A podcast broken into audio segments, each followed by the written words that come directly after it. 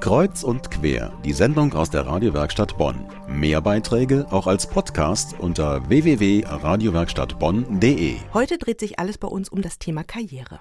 Denn am Mittwoch findet der Karrieretag der Uni Bonn statt. Bei mir im Studio heute Abend zu Gast ist Katrin Busch-Hohlfelder. Sie ist Coach und Karriereberaterin und wird am Mittwoch Studierende der Uni Bonn in Sachen Vorstellungsgespräch beraten. Guten Abend, Frau Busch-Hohlfelder. Guten Abend, Frau Jochum. Sie sind Coach und Karriereberaterin und begleiten Menschen bei beruflichen Veränderungen. Was ist denn aus Ihrer Erfahrung die größte Hürde beim Einstieg in den Job? Die größte Hürde ist aus meiner Sicht, dass die Studierenden oder Menschen generell sich nicht mit der Fragestellung, was kann ich eigentlich wirklich und was will ich beschäftigen, sondern losstürmen in den Bewerbungsmarathon, anfangen sich zu bewerben und die Grundfragen für sich nicht geklärt haben. Wie klärt man Grundfragen? Grundfragen heißt, ich beschäftige mich mit mir selbst. Was kann ich? Was kann ich besonders gut? Was habe ich in meinem Rucksack? Welche praktischen Erfahrungen habe ich? Welche Berufserfahrungen? Welche Ausbildungen? Und welche Kompetenzen bringe ich mit? Und wenn ich das für mich klar habe, gehe ich zum nächsten. Okay, und wie finde ich dann den dazugehörigen Arbeitgeber, wenn ich weiß, welche Fähigkeiten und Kenntnisse ich habe? Das würde ich so anstellen, dass ich erst schaue, was kann ich? Dann genau konkret gucke, was will ich denn eigentlich? Was ist denn mein Traumjob? Was ist meine Vision? Wo möchte ich hin? Und wenn ich klar habe, wo ich hin möchte, dann schaue ich, wo kann ich so einen Job finden? Und ich kann zum einen Stellendatenbanken nutzen, aber viel effektiver ist es, das eigene persönliche Netzwerk anzuschauen, zu schauen, wer kann mir helfen und zu welchen Firmen würde ich eigentlich gehen und selber aktiv zu werden. Was würden Sie denn einer Ethnologin sagen, die jetzt gerade an der Uni Bonn fertig geworden ist, ihren Bachelor gemacht hat und die jetzt einen Job sucht? Ich würde mit der Ethnologin schauen, was sie für Kompetenzen mitbringt. Was ist es genau, was sie kann? Wo kann sie vielleicht praktische Themen anwenden? Wo kann sie Erfahrungen einsetzen? Und zu welchen Arbeitgebern passt das? Machen noch ein zweites Beispiel. Was würden Sie einem Diplomgeografen sagen, der jetzt gerade fertig geworden ist, der aber während seines Studiums nicht wirklich so über den Tellerrand geschaut hat? Dann ist es höchste Zeit, jetzt über den Tellerrand zu schauen und wirklich zu schauen, was interessiert ihn eigentlich, wo kann er anknüpfen, es können Themen sein im öffentlichen Dienst, es können aber auch Unternehmen sein, wo genau seine Fähigkeiten gesucht sind. Aber dafür muss ich erstmal rausarbeiten, was er wirklich speziell kann und was er mitbringt. Okay, also erster Schritt habe ich verstanden, Fähigkeiten und Kenntnisse herausarbeiten. Wenn alles gut läuft und die Bewerbung klappt, dann landet er ja hoffentlich in einem Vorstellungsgespräch. Jetzt weiß ich von sehr vielen Menschen, die wirklich große Probleme mit Vorstellungsgesprächen haben. Was ist denn da aus Ihrer Erfahrung, Sie sind ja auch Karrierecoach, so die größte Hürde? Also die größte Hürde ist eigentlich so die eigene Angst zu überwinden und eigentlich zu dem zu stehen, was man kann und das auch zu formulieren. Und das hat viel mit Üben zu tun. Einfach die Fragen durchgehen, üben, schauen, was kann ich eigentlich, was bringe ich damit, wie formuliere ich das und wie formuliere ich es positiv zum einen und wie schaffe ich es, die Brille des Personalers aufzusetzen, sodass ich sehe, was braucht denn eigentlich der Arbeitgeber? Und wenn ich das verstanden habe, dann fällt es mir auch leichter. Und dann mit Beispielen unterlegen. Praktische Beispiele. Gerade diese praktischen Beispiele, viele Menschen haben ja auch schon Praktika oder Studierende haben auch schon Praktika gemacht. Praktika, befristete Anstellung, auch mal ein Wechsel. Ähm, immer mehr Menschen haben ja auch keinen geraden Berufsweg. Was raten Sie denn Menschen mit einem sogenannten asymmetrischen Lebenslauf? In erster Linie stolz drauf zu sein. Weil diese Asymmetrie ist eine Kompetenz, die die Menschen mitbringen. Und wenn ihnen das bewusst ist, was sie für eine Vielfalt mitbringen, können sie die Vielfalt auch verkaufen. Bloß kein schlechtes Gewissen haben, sondern überlegen, warum sie das gemacht haben und auch das so zu verkaufen. Das war Katrin Busch-Hohlfelder. Als Coach und Karriereberaterin berät sie Menschen unter anderem beim Start in den Beruf und auch beim Karrieretag am Mittwoch in der Uni Bonn.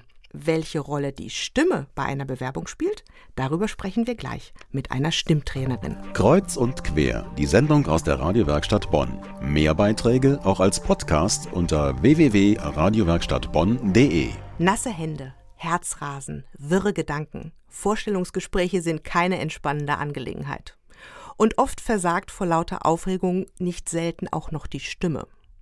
Situation, die Anne Weller aus der täglichen Praxis sehr gut kennt. Sie ist Stimm- und Präsentationstrainerin und am Mittwoch auch beim Karrieretag der Uni Bonn dabei. Und sie ist heute Abend zu Gast bei uns im Studio. Herzlich willkommen, Frau Weller. Hallo, guten Abend, Frau Jochum. Wir im Radio wissen, unsere Stimme ist ein starkes Instrument. Und so heißt auch Ihr Vortrag, starke Stimme, stark im Studium und Beruf. Was verstehen Sie unter einer starken Stimme? Also eine starke Stimme ist eine klangvolle, kraftvolle und wohlklingende Stimme. Da wird nicht so ein bisschen gepiepst und die ist auch nicht irgendwie zu tief, sondern die klingt und es macht Spaß zuzuhören. Und warum ist eine starke Stimme aus Ihrer Sicht so wichtig? Gerade vielleicht im beruflichen Kontext, aber auch sonst? Die Stimme ist deshalb so wichtig und eine starke Stimme ist deshalb so wichtig, weil sie der Überbringer, die Überbringerin der Worte ist, der Träger, die Trägerin der Worte. Und das ist ein ganz, ganz wichtiger Faktor. Menschen bereiten sich gut vor, inhaltlich, und dann bringt es die Stimme tatsächlich an den Tag. Können Sie mir da ein Beispiel geben? Hatten Sie schon mal so einen Fall, wo fachlich alles super lief und die Stimme wirklich das Problem war? Das habe ich immer wieder in meiner täglichen Arbeit und das ist auch das, warum Menschen zu mir ins Training kommen oder auch jetzt für den Karrieretag, wo ich Menschen oder den Studierenden Tipps gebe. Die sind super vorbereitet, die sind, gehen jetzt in den Job rein und die sind inhaltlich klar, die wissen, was die in Bewerbungsgesprächen sagen wollen. Ja, und dann zittern die sich durch das Vorstellungsgespräch durch und da darf es einfach noch ein Stück weit mehr Sicherheit geben. Und deshalb ist die Stimme so wahnsinnig wichtig, weil dadurch eben halt die Kompetenz gezeigt wird und auch die Souveränität. Was kann ich denn tun, um das zu üben? Was ich den äh, Studierenden immer empfehle, ist neben der guten Vorbereitung auf eventuelle Fragen und das, was die Studierenden über sich erzählen, sich aufzunehmen. Also ihre eigene Stimme auch zu hören, sich mit dem, was sie sagen, nochmal mehr sicher zu fühlen. Also aufnehmen, entweder das Vorstellungsgespräch gedanklich durchgehen, laut sprechen oder zumindest die wichtigsten Sequenzen. Denn wenn sie sich danach anhören, können sie schleifen. Und wenn sie schleifen, werden sie besser. Und sind sie dann im echten Gespräch, wird die Stimme sicherer sein, stärker und kraftvoller. Und das überträgt sich dann auch auf den Personaler. Wenn ich jetzt mir das Vorstellungsgespräch vorstelle, ich komme also zur Firma hin, werde in den Raum gebeten, wo ich noch warten muss auf meine Gesprächspartner, was kann ich in dieser Situation tun, kurz sozusagen vor dem wichtigen Moment? Kurz vor dem wichtigen Moment gar nichts mehr. Das darf tatsächlich vorher passieren. Also in der Vorbereitung vorher zu Hause oder im Büro oder wo auch immer das gemacht wird, dann gerne nochmal auf der Fahrt. Aber ich bin jemand, der sagt, nicht nochmal so kurz vorher wirklich alles durchzugehen, sondern wenn derjenige in den Raum reingeführt wird, sich einfach nur noch auf das Gespräch mental zu freuen, an die gute Vorbereitung zu denken und dann einfach sich innerlich zu sagen, ich bin gut vorbereitet, ich freue mich auf das Gespräch und werde das geben, was ich kann. Wir hier im Radio machen ja auch Kurse und ähm, wir haben oft den Fall, dass Menschen, wenn sie ihre Stimme zum ersten Mal tatsächlich selber hören, sehr irritiert sind und zum Teil ihre Stimme gar nicht mögen. Was mache ich denn mit einem Menschen, der seine eigene Stimme nicht mag? Immer und immer wieder aufnehmen. Also es ist tatsächlich eine Gewöhnung. Und natürlich hören Menschen ihre Stimme sehr selten auf dem Aufnahmegerät oder auf einer Mobilbox.